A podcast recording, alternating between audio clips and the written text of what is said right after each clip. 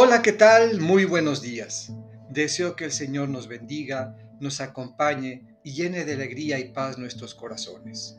Es viernes 9 de junio y continuando con la lectura del capítulo 12 del evangelista Marcos, escucharemos los versículos 35 a 37. Del Evangelio según San Marcos. Un día, mientras enseñaba en el templo, Jesús preguntó, ¿Cómo pueden decir los escribas que el Mesías es hijo de David?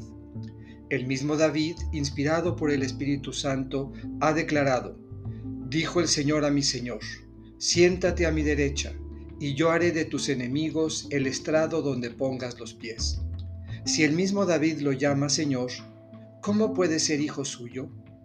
La multitud que lo rodeaba, que era mucha, lo escuchaba con agrado. Esta es palabra del Señor.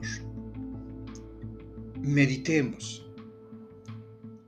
¿Escuchamos o solo pensamos lo que queremos escuchar? Una frase sin autor dice lo siguiente. Nuestro problema de comunicación es que no escuchamos para entender, escuchamos para contestar.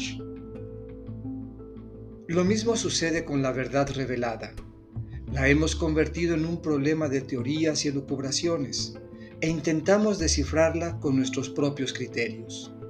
Tratamos de aclarar nuestras dudas o justificar nuestras resistencias, hasta confundirnos y nunca llegar a ella.